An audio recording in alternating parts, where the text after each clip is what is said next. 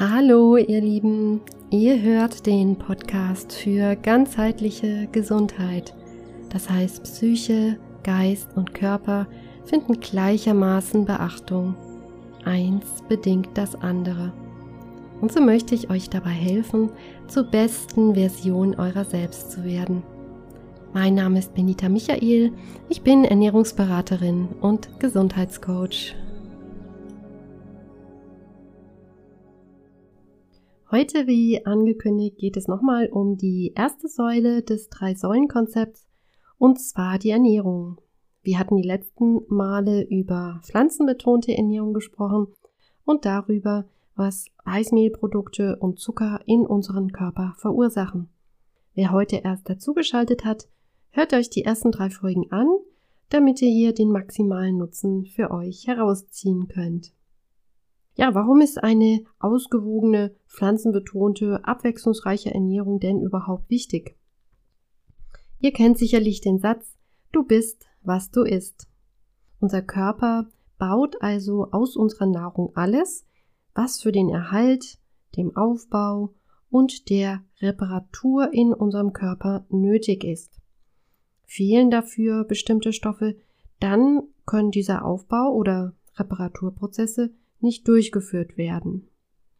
Die WHO geht davon aus, dass über die Hälfte aller Krankheiten in den Industrieländern durch ungesunde Ernährung mit verursacht ist.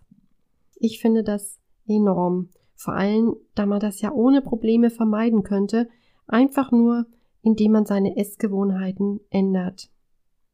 Ja, der Mensch ist bekanntermaßen ein Gewohnheitstier und so fällt ihm dies besonders schwer. Hinzu kommt, dass uns die Nahrungsmittelindustrie durch die Medien suggeriert, dass wir bestimmte Produkte kaufen sollen, weil sie gut für uns seien. In Wirklichkeit sind sie natürlich dafür gut, um die Taschen dieser Produzenten zu füllen.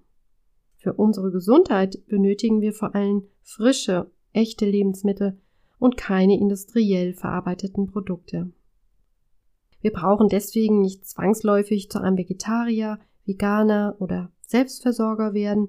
Es geht nur darum, bewusst einzukaufen, seine Gewohnheiten zu überdenken, Produkte aus der Massentierhaltung zu meiden und pflanzenbetont, frisch und abwechslungsreich zu essen. Wer hier bisher vergeblich versucht hat, sein Essverhalten zu ändern, der schaut gerne auf meiner Webseite boostyourhealth.de vorbei. Dort biete ich Online-Kurse zur Gewichtsreduktion an, die darauf basieren, das Unterbewusstsein durch Autosuggestion umzuprogrammieren. Das ist eine bewährte Methode, um neue Verhaltensweisen und Gewohnheiten zu etablieren. Ergänzend zu dem Thema Zucker ist auch wichtig zu wissen, dass gerade in Getränken sehr viel davon steckt. Das ist uns oft nicht bewusst, weil wir Flüssigkeiten nicht wirklich mit viel Kalorien in Verbindung bringen. Wenn ihr Saft trinkt, ohne diesen zu verdünnen, dann nehmt ihr damit genauso viel Zucker zu euch wie mit Cola oder Fanta. Das ist wirklich viel, denn in 500 Milliliter Cola stecken umgerechnet 18 Stück Würfelzucker. Ja, stellt euch das jetzt wirklich mal vor eurem inneren Auge vor. 18 Würfelzucker, die übereinander gestapelt sind. Wow. Das ist schon irgendwie erschreckend. Auch die Smoothies, die ihr fertig in Supermärkten kaufen könnt, sind sehr kalorienreich. Hier stecken zwar viele Früchte drin und hier handelt es sich auch um Fruchtzucker, aber der ist gleichermaßen problematisch, wenn zu viel davon auf einmal in den Körper gelangt. Deswegen heißt die offizielle Empfehlung zu Obst ja auch maximal zwei Portionen am Tag. Hinzu kommt, wenn ihr die ganze Frucht esst, also einen ganzen Apfel zum Beispiel, dann nehmt ihr gleichzeitig auch viele Faserstoffe zu euch, die die Verstoffwechslung im Körper verlangsamen. Gleichzeitig esst ihr nicht so viel davon, weil ihr durch die ganzen Ballaststoffe natürlich auch schneller satt seid. Fruchtzucker kann außerdem zu Darmbeschwerden führen, wenn zu viel davon auf einmal konsumiert wird. Manche Menschen reagieren dann sehr empfindlich darauf, wissen aber oft gar nicht, dass dies vom Fruchtzucker herrührt. Hier ist also nicht das frische Obst der Übeltäter, sondern einfach die Menge an Fruchtzucker, die wir noch zusätzlich über Säfte, Smoothies und industriell gefertigte Produkte zu uns nehmen. Leider steckt Fruchtzucker inzwischen in vielen Produkten, da die Industrie das als günstiges Süßungsmittel verwendet, sogar in Produkten, die erst einmal gar nicht wirklich süß schmecken, wie zum Beispiel Fertiggerichte oder Gewürzmischungen. Zu einer gesunden Ernährung gehört neben einer pflanzenbetonten, frischen, abwechslungsreichen Kost natürlich auch eine ausreichende Trinkmenge. Jetzt hatten wir schon Softdrinks und unverdünnte Säfte genannt, die nicht ideal sind. Der Körper benötigt viel Flüssigkeit und das am besten ohne Zucker. Das liegt daran, dass wir zu circa 70 Prozent aus Wasser bestehen.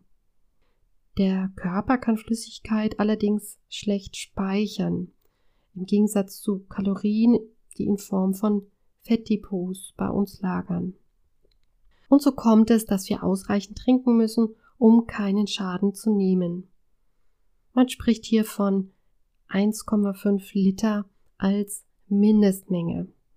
Der tatsächliche Bedarf ist aber natürlich ganz individuell, abhängig auch von der Körpergröße und kann sich stark erhöhen durch körperliche Anstrengung, Krankheit, Temperatur und anderes. Trinken wir zu wenig, hat das Auswirkungen auf alle unsere Organe. Oft ist es uns gar nicht bewusst, dass wir zu wenig trinken, weil manche kein ausgeprägtes Durstgefühl verspüren. Darum ist es umso wichtiger, mal eine Zeit lang darauf zu achten, um überhaupt erstmal festzustellen, ob eventuell ein Defizit besteht. Selbst ein leichter Flüssigkeitsmangel kann sich schnell bemerkbar machen durch Kopfschmerzen, Verstopfung, Konzentrationsstörungen, trockene Haut oder Kreislaufbeschwerden. Viel Flüssigkeit hilft auch beim Abnehmen. Erstens verwechseln wir manchmal Durst mit Hunger. Das heißt, wir neigen eher dazu, bei einem vagen Körpergefühl nach ein paar Snacks zu greifen, als erst einmal etwas zu trinken. Und zweitens wird unser Sättigungsgefühl durch viel Trinken oder durch wasserreiche Lebensmittel erhöht, dann nehmen wir automatisch weniger kalorienreiche Lebensmittel zu uns.